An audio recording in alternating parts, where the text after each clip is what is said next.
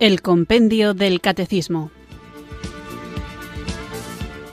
Un programa dirigido por el Padre Antonio López.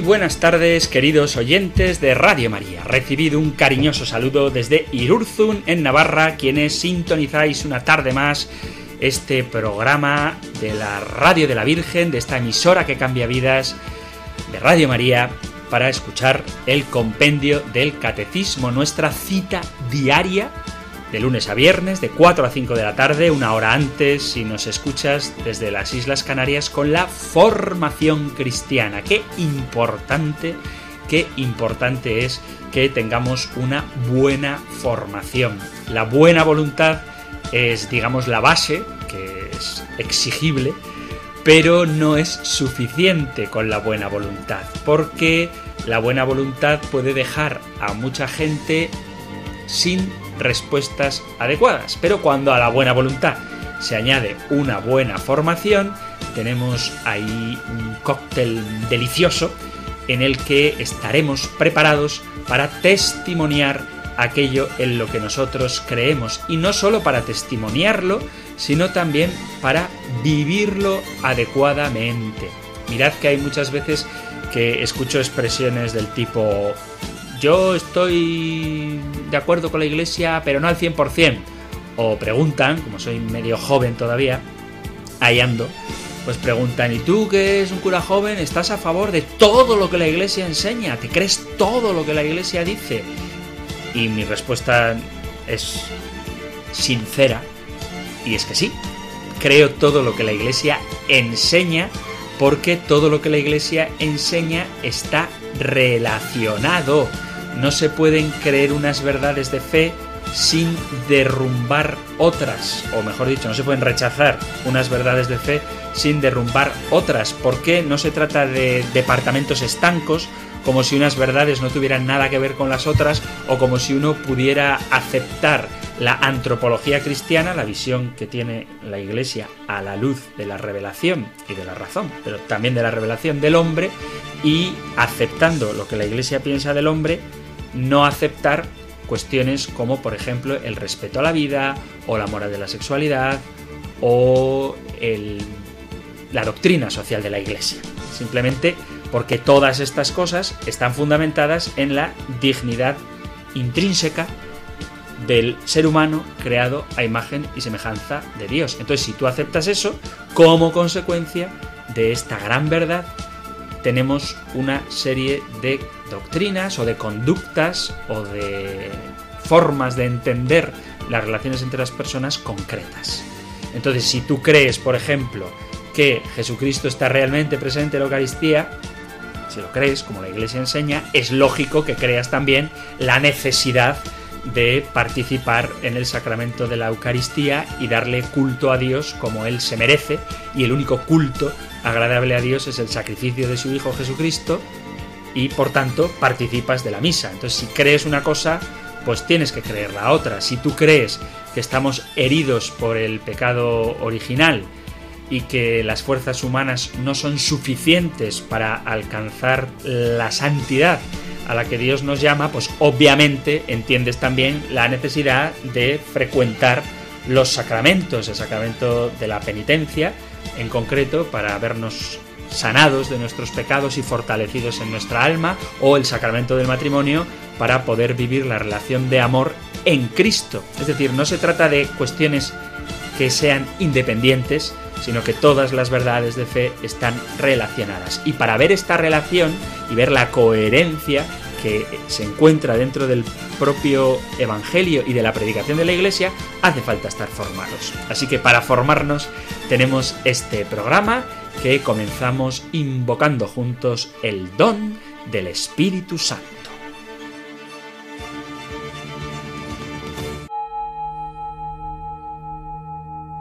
Ven Espíritu, ven Espíritu, ven Espíritu.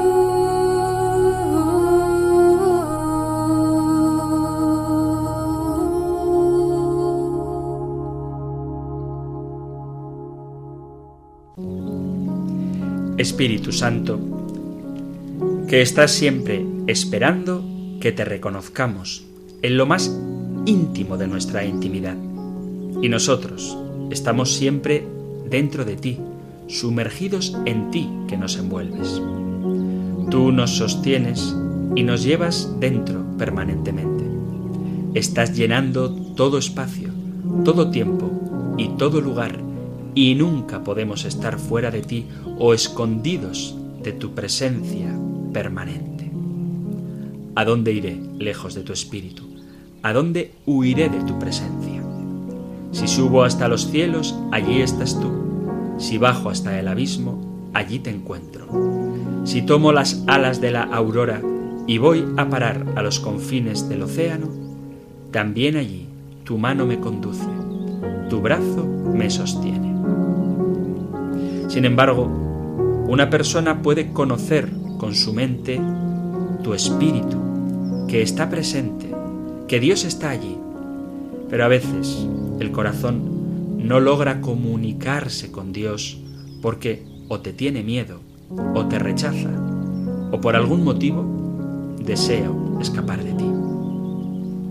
Por eso te tenemos que hablar, Espíritu Santo, Espíritu de temor, y pedirte que nos sanes, para que podamos arrojarnos con todo nuestro ser, llenos de confianza y gratitud, deseosos y necesitados en tu infinito amor. Ven, Espíritu Santo.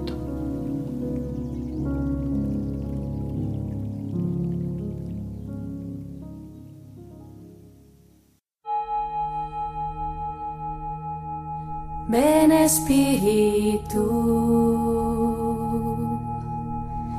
ven Espíritu,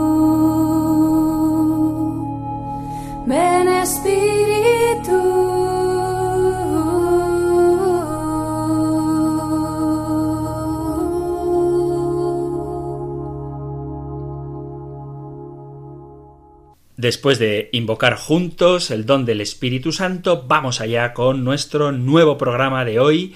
Y os recuerdo que después de haber tratado de el misterio de la Virgen María, siempre incorporado, siempre unido al misterio de Cristo, que es el contexto en el que estamos en este capítulo segundo de la primera parte del compendio del Catecismo, digo, después de haber tratado de la Virgen María, en el programa anterior dedicábamos todo el rato a el sentido de la palabra misterio, porque en las preguntas siguientes del compendio del catecismo aparece esta palabra, la palabra misterio, y a menudo hablamos de los misterios de la vida de Jesús, del misterio de la Santísima Trinidad, del misterio incluso del pecado, el misterio de la iniquidad. Y decíamos que la palabra misterio en la Sagrada Escritura, en el lenguaje, si queréis, en el lenguaje que usamos nosotros los católicos, no significa una verdad oculta, arcana y reservada para unos pocos privilegiados,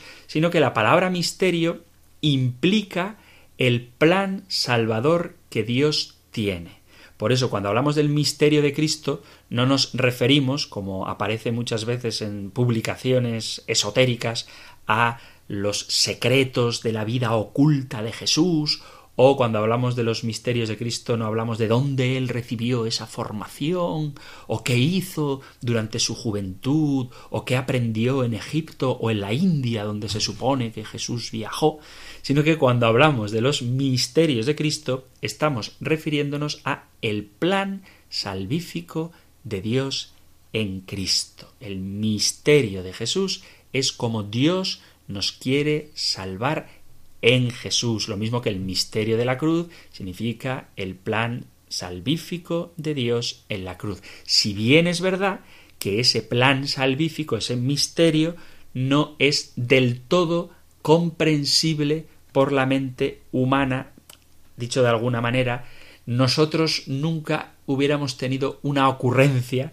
como la que tiene Dios de salvarnos por medio de su Hijo Jesús, por salvarnos por medio de la cruz, de salvarnos incluso, y esto es un misterio, de esto ya hablaremos y que nadie se escandalice de lo que voy a decir, de salvarnos incluso a través del pecado. No quiero decir, ni muchísimo menos, por eso digo que nadie se escandalice, que el pecado sea bueno.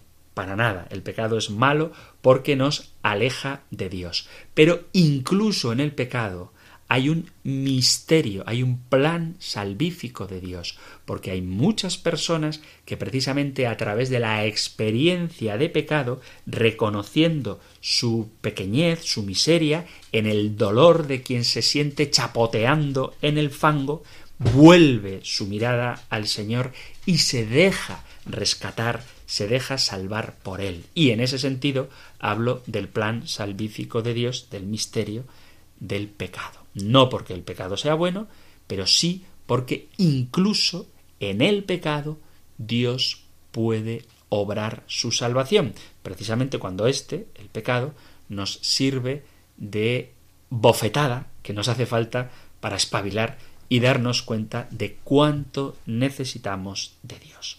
Por eso vamos a continuar nuestro programa hablando ya, teniendo claro el concepto de lo que significa misterio, de los misterios de Jesús. El tema que vamos a tratar hoy lo podéis encontrar en el Catecismo Mayor en los puntos 522 al 524. Escuchamos ahora la pregunta número 102 del compendio del Catecismo.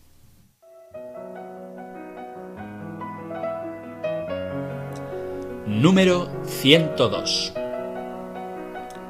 cuáles han sido las preparaciones históricas de los misterios de Jesús. Ante todo, hay una larga esperanza de muchos siglos que revivimos en la celebración litúrgica del tiempo de Adviento. Además de la oscura espera que ha puesto en el corazón de los paganos, Dios ha preparado la venida de su Hijo mediante la antigua alianza hasta Juan el Bautista, que es el último y el mayor de los profetas.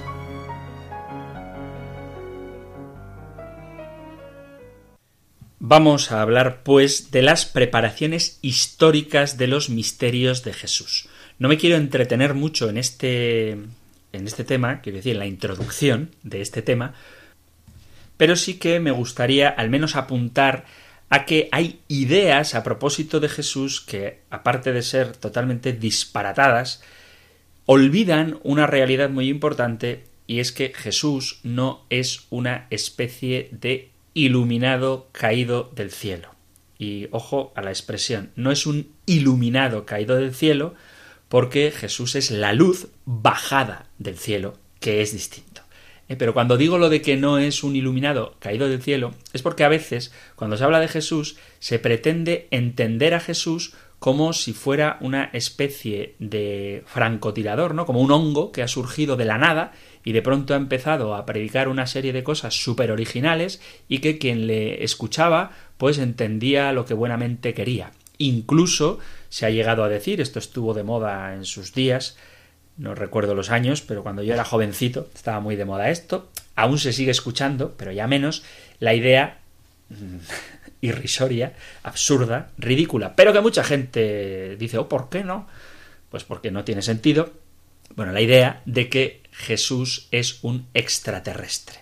Es extraterrestre en el sentido de que ha venido de fuera de la Tierra, pero es humano, porque se ha hecho verdaderamente hombre. Pero que es un ser de otro planeta, ¿no? Un planeta más evolucionado. Y este tipo de bobadas con perdón, si alguno se las cree, podemos discutirlas cuando queráis, pero este tipo de bobadas que afirman que Jesús, pues eso, vino de otro planeta y como son más evolucionados y conocían más ciencia y más técnica de la que conocían los terrestres en la época de Cristo, pues entonces sus milagros habría que atribuirlos a un conocimiento técnico superior, pero ciertamente no son milagros. Es como si ahora un médico del siglo XXI pudiera viajar en el tiempo al pasado y como tiene más conocimientos le llamarían taumaturgo, es decir, milagrero, hacedor de milagros, cuando en realidad lo único que tiene es mayores conocimientos científicos. Eso no es verdad. A día de hoy han pasado ya 21 siglos desde la encarnación del Verbo Divino y todavía que yo sepa no hay medios técnicos para curar la lepra simplemente con un toque o la ceguera o la parálisis con la mera palabra y desde luego nadie hasta el día de hoy ha sido capaz de con la mera palabra resucitar a un muerto y mucho menos a distancia, por ejemplo, sanar a distancia como hace Jesús con el siervo del centurión, por ejemplo. Entonces, ese argumento es un poco tontorrón, lo de que Jesús era un desarrollado científicamente y por eso hacía milagros. Eso no, no tiene sentido. Pero lo que quiero decir es que todas estas visiones, o que Jesús era un maestro que aprendió en la India y no sé qué, cosas muy raras que se dicen por ahí, si tenemos tiempo más adelante ya iremos viendo algunas de ellas, aunque tampoco les quiero prestar mucha atención porque no tienen ningún fundamento, la verdad. Pero bueno, el caso es que hay que entender que los misterios de Cristo ya fueron predichos fueron profetizados en el Antiguo Testamento. Vuelvo a remitiros, queridos amigos, queridos oyentes, a los podcasts del compendio del catecismo, porque cuando tratábamos en la primera parte del primer capítulo del compendio del catecismo la Sagrada Escritura, allá por las preguntas a partir de la 18, se habla de la Sagrada Escritura, pero en las preguntas 21, 22 y 23 se pregunta ¿qué importancia tiene el Antiguo Testamento para los cristianos? Pregunta 21. ¿Qué importancia tiene el Nuevo Testamento para los cristianos? Y leo pregunta y respuesta número 23. ¿Qué unidad existe entre el Antiguo y el Nuevo Testamento? La escritura es una porque es única la palabra de Dios, único el proyecto salvífico de Dios y única la inspiración divina de ambos testamentos. El Antiguo Testamento prepara el Nuevo, mientras que éste da cumplimiento al Antiguo. Ambos se iluminan recíprocamente. Y esto, como veis, tiene mucho que ver con cuáles han sido las preparaciones históricas de los misterios de Jesús. El plan salvífico de Dios en Jesucristo ha sido preparado históricamente y de manera muy clara en algunos pasajes del Antiguo Testamento que son prefiguración de Jesús. Así que, aun a riesgo de que lo hayamos repetido cuando tratábamos los puntos 21, 22 y 23 del compendio del catecismo, no recuerdo, sinceramente, si yo no lo recuerdo, que soy el que hace el programa, quiero creer que los oyentes tampoco lo recuerdan, entonces vamos a repetir, bueno, repetir o no, es que realmente no recuerdo si lo hice, pero vamos a ver algunas prefiguraciones de Jesucristo en el Antiguo Testamento. De esta manera veremos cómo el plan salvífico de Dios ya estaba preparándose desde el Antiguo Testamento. Pero antes de hablar de las preparaciones históricas de los misterios de Jesús en la antigua alianza, hasta Juan el Bautista, ya que el compendio del catecismo habla de la oscura espera que ha puesto Dios en el corazón de los paganos, vamos a hablar un poquito de cómo también los pueblos paganos, es decir, los que no pertenecen al pueblo de la alianza, también ellos de alguna manera esperan a Jesucristo. Para esto nos vamos a fijar en un gran apologista que es San Justino. San Justino, que nació en torno al año 100 en, la antigua Samaria, fue un hombre con inquietudes filosóficas y anduvo peregrinando por diferentes escuelas filosóficas griegas. Y por último él nos cuenta cómo un misterioso personaje un anciano con el que se encontró en la playa del mar, primero le confundió demostrándole la incapacidad del hombre para satisfacer únicamente con sus fuerzas la aspiración a lo divino. Después este mismo anciano le explicó que tenía que ir a los antiguos profetas para encontrar el camino de Dios y la verdadera filosofía. Cuando se despidió, el anciano le invitó a que hiciera oración para que se le abrieran las puertas de la luz. Al final de una larga búsqueda filosófica, de la verdad llegó al encuentro con Jesucristo y fundó una escuela en Roma donde gratuitamente enseñaba a los alumnos esta nueva religión que San Justino considera como la verdadera filosofía, pues en ella había encontrado la verdad y la manera de vivir correctamente. Por eso yo también suelo insistir mucho en que la fe, el compendio del catecismo, que nos ayuda a comprender la fe no sólo de una manera intelectual, sino para vivirla. Finalmente, precisamente por vivir de manera recta, por ser fiel testigo de Jesucristo, fue decapitado. Tenemos dos obras que nos quedan de San Justino, una se llama Apologías y la otra se llama Diálogo con el judío Trifón. Y en estas obras, San Justino lo que pretende es ante todo hablar, iluminar el proyecto divino de la creación y de la salvación que se realiza en Jesucristo el Logos, es decir, el Verbo eterno, la razón eterna, la razón creadora. Y dice que todo hombre, como criatura racional, participa del Logos, lleva en sí una semilla y puede vislumbrar la verdad. Es lo que se ha llamado el Logos espermaticón, las semillas del Logos. A propósito, en Radio María tenéis un programa, podéis encontrarlo en los podcasts, en la aplicación de móvil de Radio María o en la página web que se llama precisamente así, Semillas del Verbo, donde se habla de la conversión al catolicismo desde el paganismo. Personas que no eran cristianas, pues se han acercado a Jesucristo y han llegado a conocer la plenitud de la verdad. Y se llama así, semillas del verbo. Y esta expresión, acuñada por San Justino, lo que viene a manifestar, lo que viene a expresar, es que en toda la creación hay estas semillas de verdad esparcidas que van augurando, van como reclamando, pidiendo la manifestación definitiva del Señor. Esta idea, por cierto, que está en la Sagrada Escritura, la encontramos en la carta a los romanos, en el capítulo 8, versículo 22, dice, porque sabemos que toda la creación gime expectante y a una está con dolores de parto hasta ahora y no solo ella, sino que también nosotros que tenemos las primicias del Espíritu, también nosotros gemimos en nuestro interior esperando la adopción, la redención de nuestro cuerpo.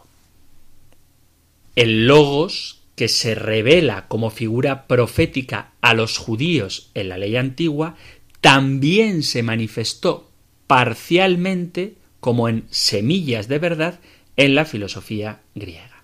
Ahora, dice San Justino, dado que el cristianismo es la manifestación histórica y personal del logos en su totalidad, dice él, todo lo bello que ha sido expresado por cualquier persona nos pertenece a nosotros los cristianos. Así pues, San Justino, aunque critica las contradicciones que presenta la filosofía griega, orienta hacia el logos todas las verdades, motivando, de este punto de vista racional, la singular pretensión de verdad y universalidad que tiene la religión cristiana. Si el Antiguo Testamento tiende hacia Cristo, del mismo modo que una figura se orienta hacia la realidad que significa, también la filosofía griega, el paganismo, tiende a Cristo y al Evangelio como la parte tiende a unirse con el todo. Y dice que estas dos realidades, el Antiguo Testamento y la filosofía griega, son los dos caminos que llevan a Cristo, que llevan al Logos. Por eso, la filosofía griega no puede oponerse a la verdad evangélica, y los cristianos pueden recurrir a ella con confianza como si se tratara de un bien propio. San Juan Pablo II define a San Justino como un pionero del encuentro positivo con el pensamiento filosófico, aunque bajo el signo de un cauto discernimiento. Pues San Justino, conservando después de su conversión un gran estima por la filosofía pagana, por la filosofía griega, afirma con fuerza y claridad que en el cristianismo ha encontrado la única filosofía segura y provechosa. La religión pagana, esto también sigo a San Justino, no seguía los caminos del logos, sino que se empeñaba en seguir los del mito, a pesar de que éste, el mito, según la filosofía griega, carece de consistencia en la verdad. Por eso, el ocaso, la caída, la desaparición de la religión pagana resulta inevitable. Aunque ahora parece que hay un resurgir de estas religiones paganas, lo cierto es que la consecuencia lógica del alejamiento de la religión de la verdad del ser, de la filosofía, el reducir la religión a un mero conjunto artificial de ceremonias, convenciones y costumbres, acaba por terminar con ella. San Justino y los demás apologistas antiguos afirman la clara toma de posición de la fe cristiana por el dios de la filosofía contra los falsos dioses de la religión pagana. Digo esto porque una cosa es que haya semillas del verbo y otra cosa es que el hecho de que haya semillas del verbo signifique que todas las religiones son verdaderas. Esto lo digo porque a veces puede generar una cierta confusión. Si que afirmamos que hay verdades en otras religiones. Y esas verdades son tales en cuanto que tienden honestamente a la búsqueda de la verdad. Pero eso no significa que todas las religiones sean verdaderas, aunque sí que tengan elementos de verdad. Por eso vuelvo a repetir, estoy diciendo esto porque el compendio del catecismo habla de la oscura espera que ha puesto en el corazón de los paganos en una cultura como la nuestra, que se caracteriza mucho por el relativismo y el debate sobre el valor de la religión y el diálogo interreligioso, esto es una lección que no debemos olvidar. Por eso hay que hacer, como le dijo este anciano a San Justino, a orillas de la playa, tú reza ante todo para que se te abran las puertas de la luz pues nadie puede ver ni comprender si Dios y su Cristo no le conceden comprender. También las religiones paganas, aunque de manera oscura, aguardan a Jesucristo.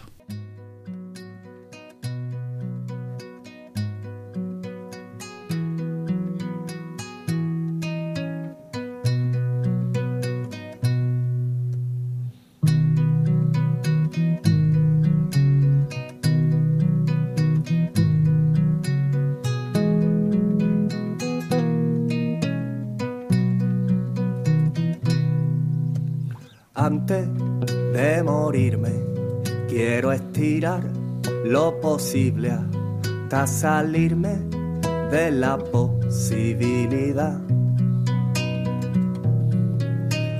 Quiero ser de acero si alguien me ataca los sueños y de brisa cuando quiera caminar. Despertar entre tristeza y que va de mi presencia para sacarme una sonrisa de verdad. Recorrerme el mundo volando encima de un burro, que lo menos importante sea llegar. No dejar de equivocarme, tropezarme y levantarme enamorarme de mi tierna levedad. Ir de rave sin descanso, cuando cumpla ochenta y tanto, quiero navegar en barco por Granada. Porque solo tengo un corazón, solamente un corazón vulnerable ante tanta inmensidad. Ah, y si no lo riego yo con anhelo y con sueño yo, se me morirá de pena en un rincón.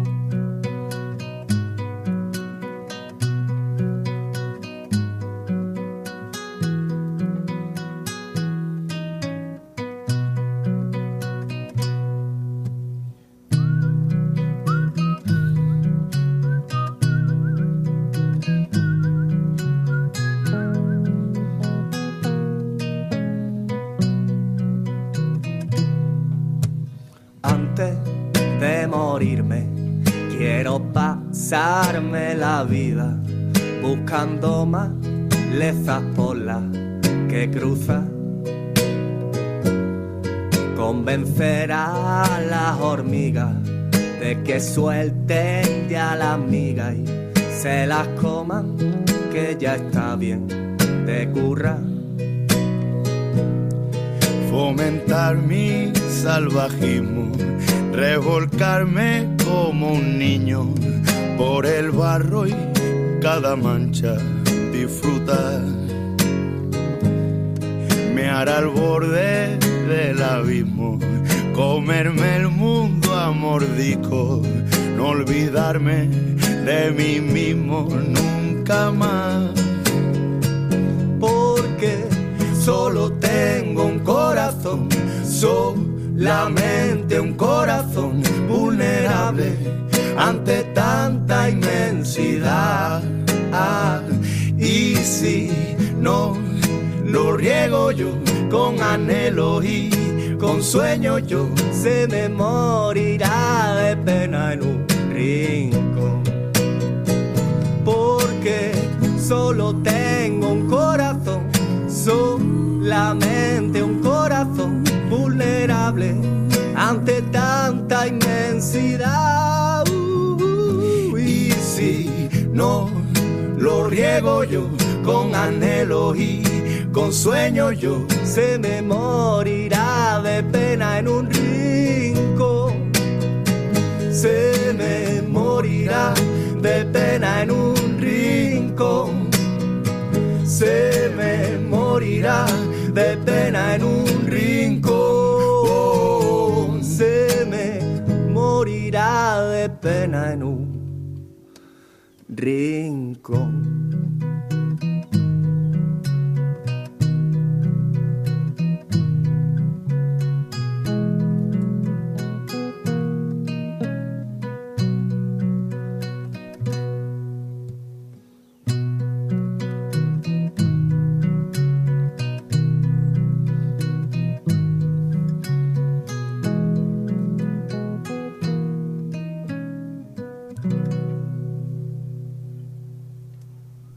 Estás en Radio María escuchando el Compendio del Catecismo, nuestro programa diario de formación en el que vamos recorriendo las distintas preguntas y respuestas de esta joyita, pequeñita, pero muy densa, que es el libro de El Compendio del Catecismo. Y hoy estamos tratando la pregunta número 102, que nos plantea cuáles han sido las preparaciones históricas de los misterios de Jesús. Hemos hecho en la primera parte del programa, hasta esta pausa musical, una reflexión a propósito de cómo también los paganos, aunque de manera oscura, son preparados para recibir a Jesucristo mediante esto que San Justino llama las semillas del verbo. Y ahora vamos a ver algunas figuras del Antiguo Testamento que preparan históricamente los misterios de Jesús, entendiendo como misterio lo que veíamos en el programa anterior, el plan salvífico de Dios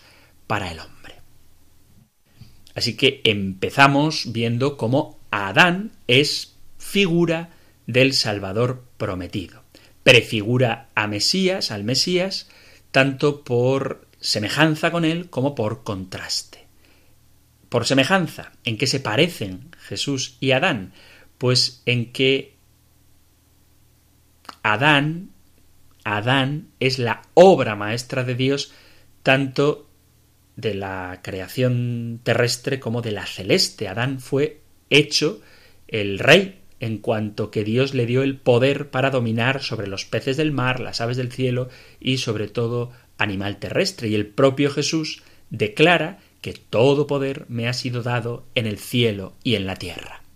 En el Génesis 1, versículo 26, Dios hace al hombre a su imagen y semejanza para que ejerza dominio sobre los peces del mar, las aves del cielo y sobre todas las criaturas.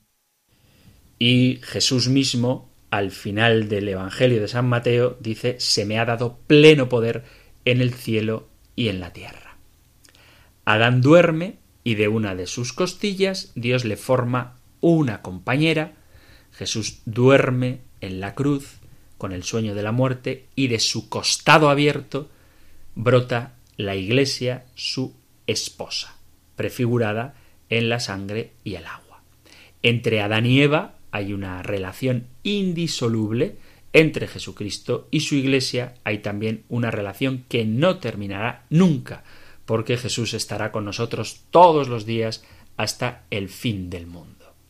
Adán peca y es arrojado del paraíso, Jesús se hace pecador por amor a nosotros después de que él mismo voluntariamente ha salido del paraíso, de la presencia de Dios su Padre. Y por contraste, Adán es el padre de todos los hombres según la carne, Jesús es lo mismo, pero según el Espíritu. Por el pecado de Adán, todos los hombres cayeron en la condenación. Esto lo hemos visto mucho en la carta a los romanos, en el capítulo quinto, y por la justicia de Jesús todos los hombres reciben la justificación. Por Adán vino la muerte, por Jesús la resurrección. Todos mueren en Adán, todos reviviremos igualmente en Cristo. Así que vemos cómo hay una prefiguración de Cristo en Adán. También Abel, el hijo de Adán, es figura del misterio de Cristo. Abel fue pastor de ovejas, Jesús es el buen pastor, capítulo décimo de San Juan, que llama a los cristianos sus ovejas y miembros de su rebaño. Yo soy el buen pastor, yo conozco a mis ovejas y las mías me conocen. Como digo, esto está en el Evangelio de San Juan a partir del versículo 14. El sacrificio de Abel fue agradable a Dios y el de Caín fue rechazado. El sacrificio de Jesucristo es el único agradable a Dios, el único que Él acepta para la remisión de los pecados. Abel, por su piedad e inocencia, suscitó la envidia de Caín, Jesús, por su santidad y sus milagros, se atrajo el odio de sus hermanos de raza, los judíos. Caín le invitó a Abel a salir al campo para matarlo, los judíos conducen a Jesús fuera de los muros de la ciudad de Jerusalén y lo crucifican en el Gólgota. De hecho, dice San Pablo que la aspersión de la sangre de Jesús habla mejor que la sangre de Abel. Dice el capítulo 12 de la carta a los Hebreos, versículo 24, y a Jesús os habéis acercado a muchas cosas, y, a Jesús, mediador de una nueva alianza, y a la aspersión purificadora de una sangre que habla mejor que la de Abel. Noé también fue una prefiguración histórica del misterio de Jesús. Él es el consuelo de su padre, esto significa la palabra Noé, y Jesús es el que consuela al Padre Eterno por el pecado del hombre. Noé fue un hombre justo y perfecto en medio de los hombres de su tiempo, y construyó, por mandato de Dios, el arca que debía salvar a todos aquellos que estaban en el arca. Y Jesús establece la iglesia, el nuevo arca, la barca de salvación, que nos asegura que no caeremos en la tormenta de este mundo y que fuera de ella, fuera de la iglesia, no hay salvación. A la vez que construía el arca, Noé no dejaba de predicar la penitencia y decía a los judíos haced penitencia, si no hacéis penitencia todos pereceréis y nadie le escuchaba. Lo mismo que Jesús. Después del sacrificio ofrecido cuando salió el arca, Dios hizo una alianza con Noé. Después del sacrificio de la cruz, Dios hizo una alianza nueva y eterna en Jesucristo mediante él con los hombres para siempre. Noé repobló la tierra y Jesús ha repoblado la tierra de justos y el cielo de santos. Abraham también, voy un poco rápido porque queda poco tiempo y son tantísimas las figuras del Antiguo Testamento, de la Antigua Alianza, que prefiguran ya, que preparan el misterio de Jesús, que si me detengo en cada una de ellas, pues no terminaríamos nunca. Abraham es otro de estos preparadores del misterio de Jesús, porque Él es el Padre del pueblo de Dios y Jesús es el Padre del pueblo cristiano, Él es el bendito de Dios, el que recibe en heredad las naciones y posee las extremidades de la tierra. Melquisedec es presentado por el autor de la carta a los hebreos como ese sacerdote que prefigura a Jesucristo, sacerdote eterno. Este Melquisedec que no tiene ni padre, ni madre, ni genealogía, ni se sabe el comienzo ni el fin de su vida, lo mismo que Jesús, que no tiene comienzo y no tendrá fin. Jesús es el sacerdote eterno según el rito de Melquisedec. Melquisedec que ofrece pan y vino y Jesucristo ofrece en el pan y el vino ese sacrificio de su cuerpo y de su sangre. Y Melquisedec es a la vez sacerdote y rey lo mismo que Jesús también es sacerdote y rey eterno. Tenemos la figura de Isaac, que fue anunciado a Sara por un ángel, igual que un ángel anunció a María el nacimiento de Jesús. Isaac, hijo único de Sara, inocente y condenado a morir, Jesús, hijo único de María, él es la inocencia misma, también condenado a la muerte. Por cierto, un matiz que todos los personajes de la Sagrada Escritura que son anunciados, como por ejemplo Isaac o el propio Sansón o Juan el Bautista, todos los anunciados son hijos únicos. Esto lo digo a propósito de si Jesús tenía hermanos o no, o mejor dicho, si María tenía más hijos o no, todos los personajes de la Sagrada Escritura que son anunciados por el ángel son hijos únicos. Hay muchísimas figuras, insisto, que anuncian, preparan a Jesús. El carnero inmolado por Abraham, ese carnero que sustituye a Isaac que iba a ser sacrificado, pues es una imagen también de Cristo que es sacrificado por todos nosotros. El patriarca José, que es uno de los hijos de Jacob, José estuvo expuesto a los celos de sus hermanos porque era el amado de su padre y Jesús es el amado del Padre, se proclama Mesías y es objeto también del odio y de la envidia de sus hermanos. José es enviado a sus hermanos y fue vendido por ellos a mercaderes extranjeros. Jesús es enviado a los judíos y fue vendido por un hermano, por un discípulo, por Judas, y entregado, vendido a los extranjeros, los romanos. La túnica de José fue empapada con la sangre de una cabra, la túnica de Jesús fue empapada con su propia sangre de víctima.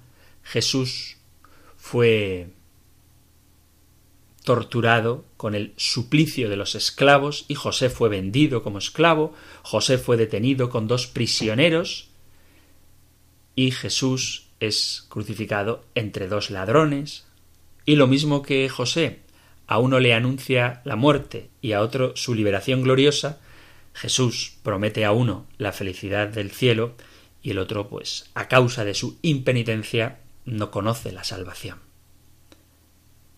José pasa de ser esclavo de la prisión al trono, Jesús sale de la prisión de la muerte al trono de la gloria. José da al pueblo el trigo que había almacenado, Jesús, que es el pan de vida, el pan bajado del cielo, alimenta al pueblo con ese trigo, con ese pan de vida eterna que es el mismo. El faraón cambia el nombre de José y lo llama Salvador del mundo y Jesús es el verdadero Salvador del mundo. José perdona a sus hermanos y Jesús perdona a sus verdugos el faraón colma a José de honores y Jesús posee aquel nombre, sobre todo nombre, ante cuya presencia se dobla toda rodilla en el cielo, en la tierra y en el abismo.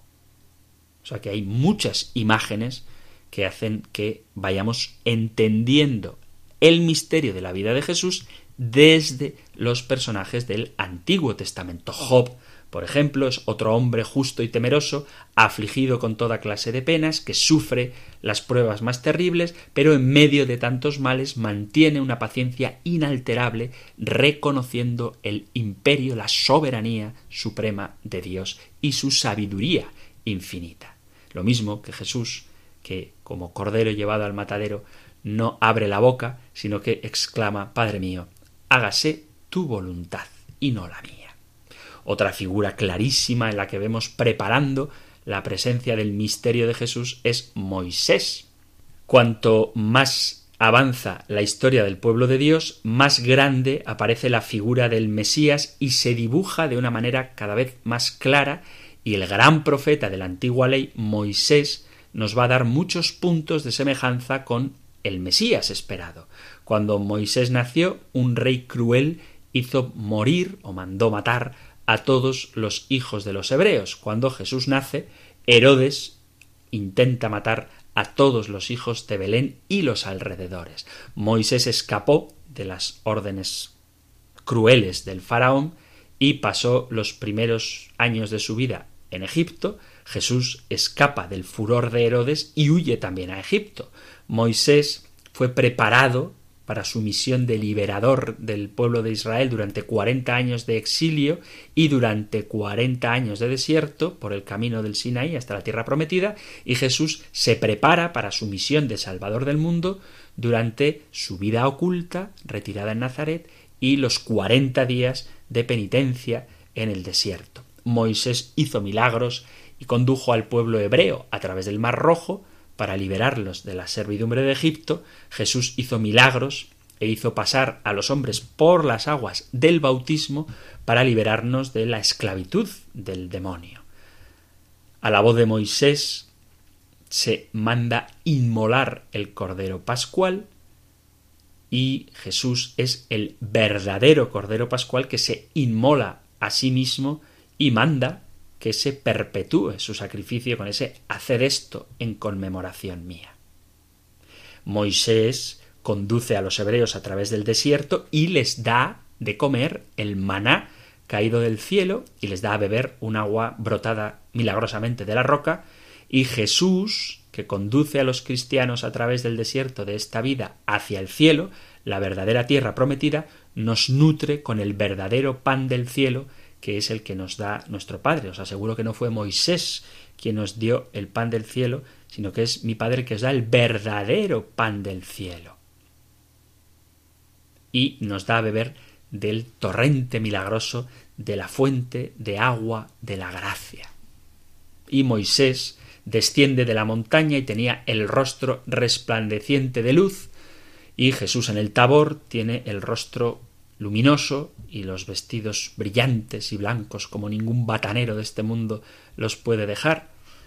Moisés, mediante la oración, calma la ira de Dios y Jesús, mediando incesantemente por nosotros, evita que caiga el castigo que merecemos, porque lo asume él.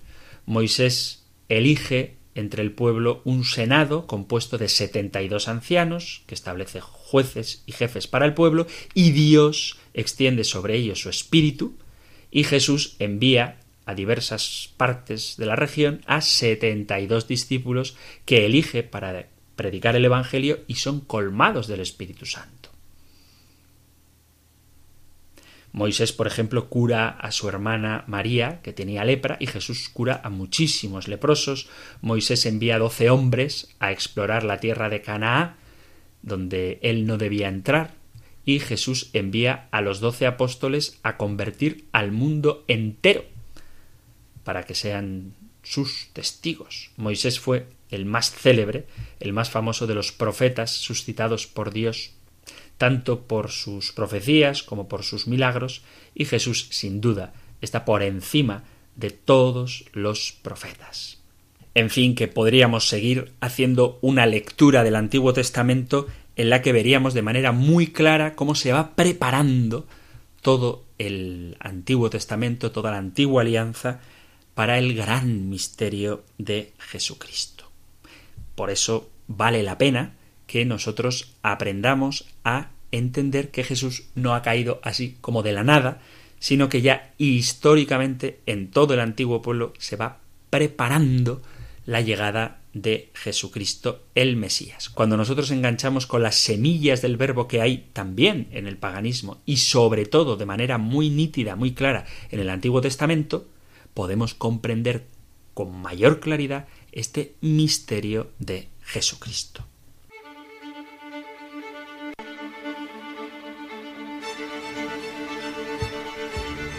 Queridos amigos, queridos oyentes de este espacio del Compendio del Catecismo, vamos llegando al final de nuestro programa y ya sabéis que podéis poneros en contacto con él siempre que queráis, tanto por correo electrónico como por WhatsApp al correo electrónico compendio arroba podéis enviar todos los comentarios, preguntas, comentarios de nuevo, dudas, testimonios, lo que queráis, o también podéis hacerlo en el número de WhatsApp 668 594 383 668 594 383 Vamos a responder en estos pocos minutos que nos quedan algunas de las preguntas que nos envían nuestros oyentes.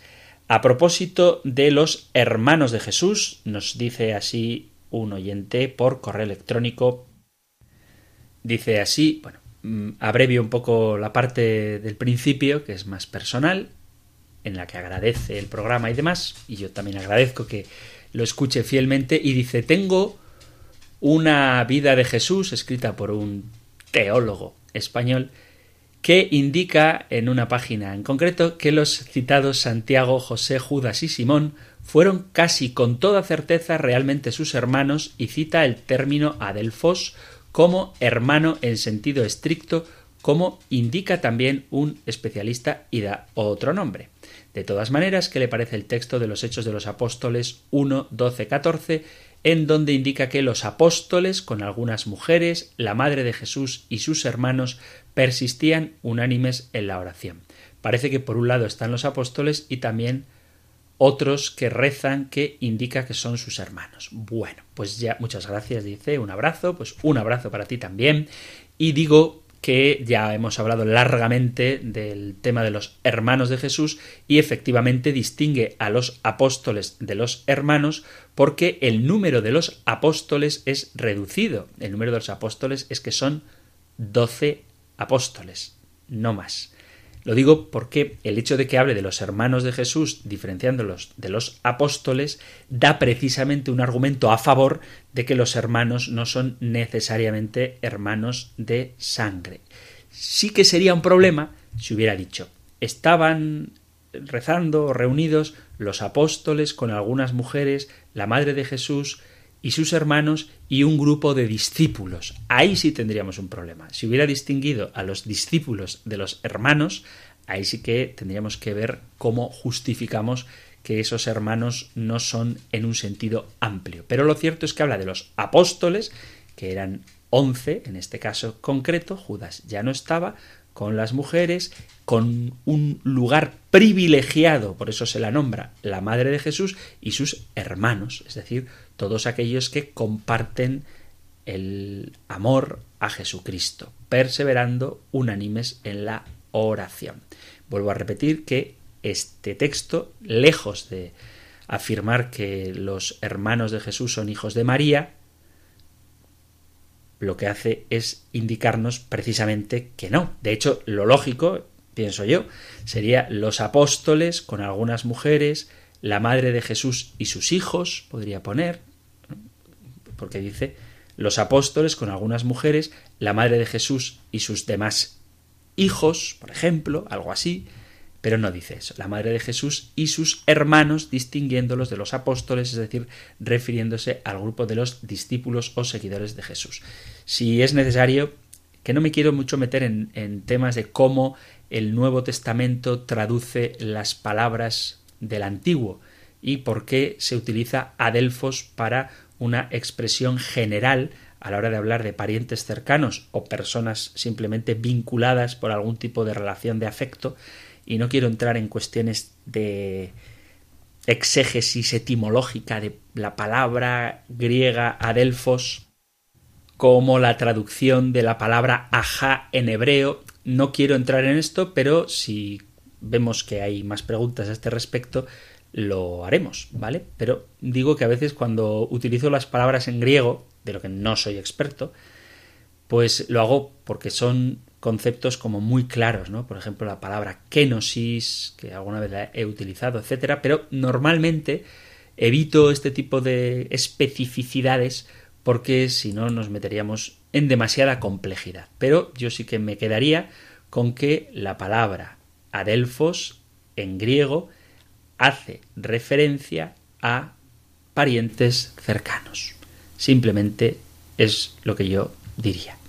Y en cuanto a la opinión que tienen esos teólogos que cita el autor en esta en este correo electrónico, yo animo a que siempre interpretemos la Sagrada Escritura a la luz de la tradición y a la luz del magisterio. Es verdad que los teólogos tienen la tarea de aventurarse e ir un poquito más allá, pero eso es tarea de los teólogos, no de los predicadores. Y me preocupa cuando en libros de divulgación teológica se hacen afirmaciones como si no estuvieran claras, ¿eh? cuando la tradición de la Iglesia siempre ha enseñado la virginidad perpetua de María, una virginidad que como vimos es espiritual ciertamente porque todo su corazón está consagrado a Dios, pero también es física porque toda su vida, cuerpo, alma, sentimientos, emociones, afectos están volcadas hacia el Señor.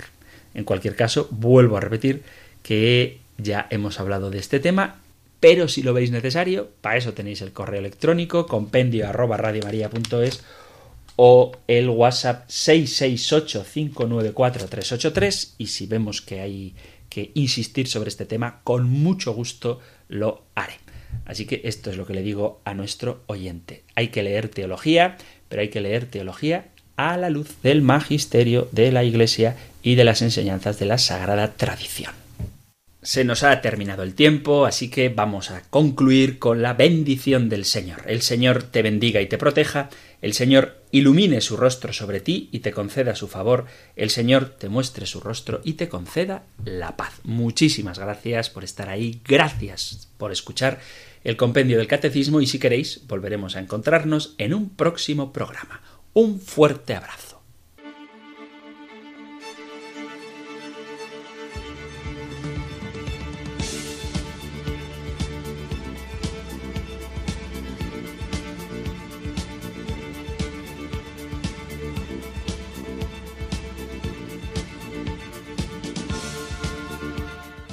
El Compendio del Catecismo. Un programa dirigido por el Padre Antonio López.